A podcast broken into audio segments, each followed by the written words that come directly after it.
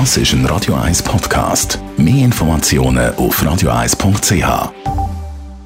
Die Morgenkolumne auf Radio 1 präsentiert von Jackpots.ch. Das Online-Casino der Schweiz. Jackpots.ch. So geht Glück. Morgen, Stefan. Morgen. Guten Tag. Schönen guten Morgen miteinander, hallo. Der An Alexei Nawalny ist zurück in Russland und dort am Flughafen verhaftet worden, dieses Thema.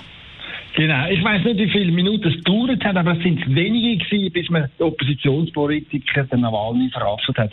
Und auf jeden Fall ist eine geplante Aktion gewesen, eine, die mit Sicherheit den Putin abgesegnet hat. Und es wirft einmal mehr ein Schlaglicht auf das, was sich die Regierung so alles leistet. Da werden Journalisten verschossen, da werden Oppositionspolitiker vergiftet, da werden junge Demonstranten eingebuchtet, da werden Unternehmer drangsaliert und gleichzeitig greift Putin und seine Athleten tief in die Staatskasse und klauen Milliarden um Milliarden. Ehrlich, wenn der Al Capone, der Obermafiosi, sich hätte können einen Staat ausdenken, dann hätte sich genau so einen in Russland gewünscht.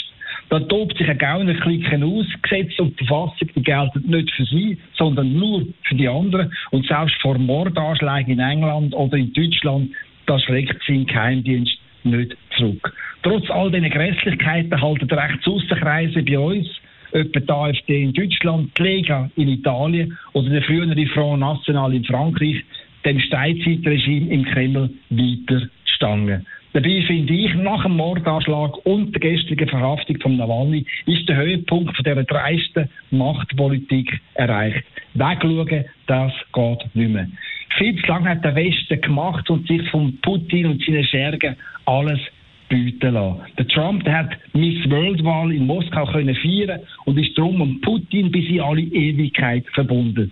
Und auch das leider nicht vereinte Europa hat sich nie können zu einer klaren Reaktion durchringen. Dafür für klare Worte und scharfe Taten, aber es ist jetzt Zeit und dazu gehört, dass man Nord Stream 2 die riesige Gaspipeline nach Europa auf Eis leitet und vorläufig nicht fertigstellt. Das würde Russland empfindlich treffen, denn die Pipeline die spielt eine Schlüsselrolle im Schlachtplan von Putin. Denn mit dem russischen Gas, wo soll die Stube in Europa wärmen, will er die klamme Staatskasse in Schuss bringen. Aber meine Meinung ist klar, solange das Regime in Moskau derart zynisch und brutal gebärdet, darf es keine Verbrüderung geben. Vielmehr muss der Westen endlich, endlich für seine Grundwerte anstehen und sich von Putin seinem Pipeline-Prestige-Projekt verabschieden. Die Morgenkolumne von Stefan Barmettler, Chefredakteur von der Handelszeitung zum Nachlesen auf radio1.ch. Die Morgenkolumne auf Radio 1.